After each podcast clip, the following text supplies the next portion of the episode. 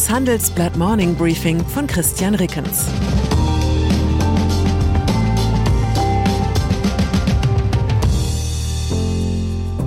Guten Morgen allerseits. Heute ist Mittwoch, der 7. Dezember, und das sind unsere Themen. Angriff der Kamikaze-Drohnen, Fragen an die russische Luftabwehr, Freigabe der Killerroboter, Einblick in kalifornische Polizeimethoden, Dreuen der Deadline, Bangen um die E-Autoförderung. Nach einer kurzen Unterbrechung geht es gleich weiter. Bleiben Sie dran.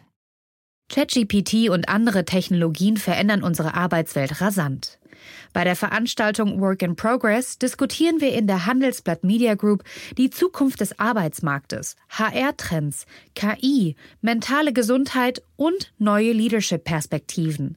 Sei am 13. und 14. Juni in Düsseldorf oder virtuell dabei und melde dich jetzt an unter work-progress.de. Russland. Wie können gleich mehrere mutmaßlich ukrainische Kampfdrohnen hunderte Kilometer über russisches Staatsgebiet fliegen, ohne dass die Luftabwehr eingreift. Unter anderem um diese peinliche Frage dürfte es gestern im Kreml gegangen sein. Staatschef Wladimir Putin hatte den Sicherheitsrat seines Landes einberufen. In der Nacht auf Dienstag war der Flughafen im russischen Kursk mit einer Drohne attackiert worden. Der Schlag gegen den Flughafen folgte Angriffen auf zwei weitere Stützpunkte, die jeweils hunderte Kilometer von ukrainischem Staatsgebiet entfernt liegen. Betroffen waren die Militärflughäfen Engels nahe der Stadt Saratow und der Flugplatz Jagiljewo bei Ryazan. Bei den Angriffen sollen nach einem Bericht der New York Times ukrainische Spezialkräfte vor Ort aktiv gewesen sein. Diese hätten die Angriffe koordiniert, um sie präziser zu machen. Panzerdebatte. US-Außenminister Anthony Blinken erklärte gestern Abend, die USA hätten die Ukraine weder bei den Luftschlägen unterstützt noch dazu ermutigt. Kiew wiederum bekennt sich zwar nicht zu den Angriffen, bestreitet aber auch nicht ihre Urheberschaft. Das hat Methode. Würde sich die Ukraine damit brüsten, für einen symbolischen Schlag derart weit auf russisches Staatsgebiet vorgestoßen zu sein, könnte das im Westen die Sorge vor einer Ausweitung des Krieges mehren, und das könnte weitere Waffenlieferungen gefährden. Wir erinnern uns. In der Debatte um die Lieferung deutscher Leopard 2 Panzer an die Ukraine hielt die Bundesregierung mit Argumenten dagegen, die schneller wechselten als die Laufwege brasilianischer Offensivspieler. Eine Konstante in der Argumentation aber blieb, wenn dann geht das nur in Abstimmung mit den Verbündeten, und von denen hat schließlich noch niemand Kampfpanzer westlicher Bauart geliefert.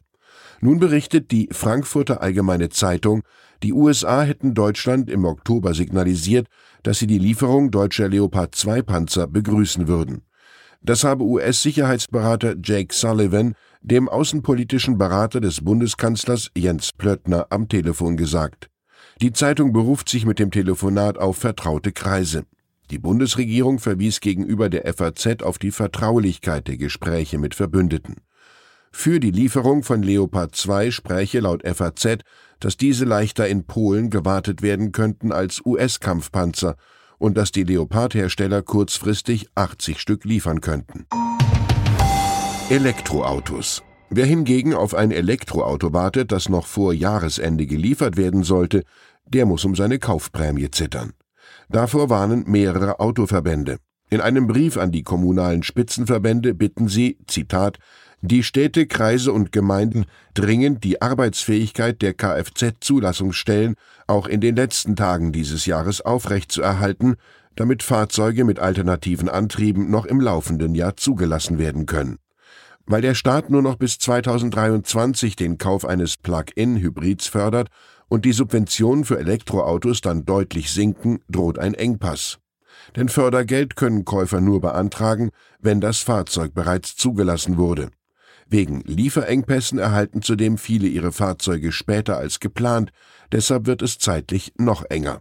Die Verbände beklagen, uns erreichen aktuell besorgniserregende Meldungen, dass einige Zulassungsstellen schon zur Monatsmitte schließen wollen. Dezemberfieber mal anders. Trump.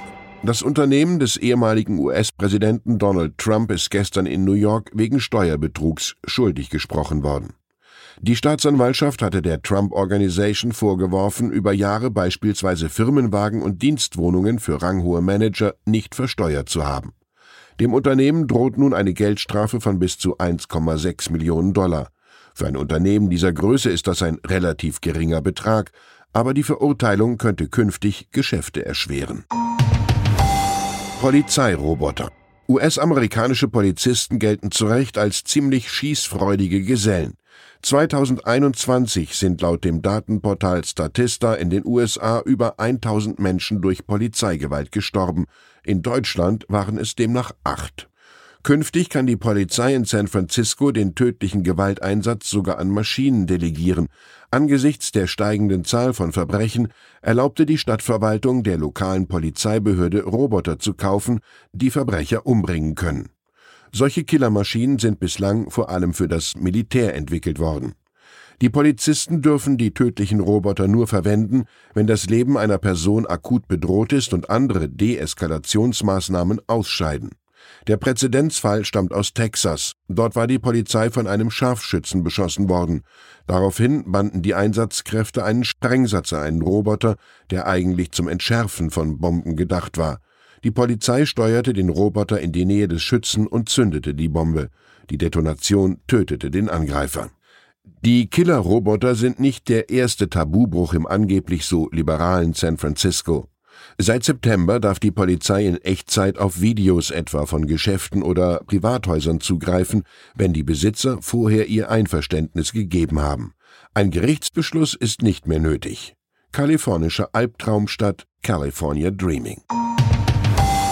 Und dann ist da noch der Todestag, der sich heute zum zehnten Mal jährt. Dieser würde sich natürlich niemals für einen heiteren Ausstieg aus diesem Morning Briefing eignen, ginge es nicht um das Ableben eines Konkurrenten. Wobei das auch wieder herzlos klingt. Was ich eigentlich sagen will, am 7. Dezember 2012 erschien die letzte Ausgabe der Financial Times Deutschland oder auch FTD. Mit ihrer journalistischen Mischung aus Kampfgeist und Leichtigkeit haben die Kolleginnen und Kollegen von der FDD eine ganze Branche durchgelüftet, inklusive des Handelsblatts. Noch heute erklären einem ehemalige FDD-Redakteure nach dem zweiten Bier gerne ungefragt, dass damals ja leider die falsche deutsche Wirtschaftszeitung eingestellt worden sei. Das sehe ich naturgemäß anders. Das Handelsblatt verbindet heute das Beste aus beiden journalistischen Welten und die Einstellung der FTD war das Beste, was ihrem Journalismus passieren konnte. FTD-Alumni sitzen heute in allen wichtigen deutschen Redaktionen, auch beim Handelsblatt, und haben weit mehr Einfluss auf den Wirtschafts- und Politikjournalismus, als ihnen das mit ihrem darbenden Blatt auf Dauer möglich gewesen wäre. Ich wünsche auch Ihnen heute die richtige Mischung aus Kampfgeist und Leichtigkeit. Christian Rickens. Zur aktuellen Lage in der Ukraine. Ungarn blockiert Milliardenhilfe der EU für die Ukraine. Im Streit um das Einfrieren der Milliardenhilfe soll die EU nun ein zweites Mal Ungarns Maßnahmen gegen Korruption prüfen. Solange blockiert Budapest jedoch andere wichtige EU-Vorhaben. Viele deutsche Firmen sind noch in Russland aktiv. Die Universität Yale kritisiert Unternehmen, die ihr Russland-Engagement nicht zurückfahren, etwa den Süßigkeitenhersteller Stork und die Modekette New Yorker. Andere haben reagiert. Weitere Nachrichten finden Sie fortlaufend auf handelsblatt.com/Ukraine.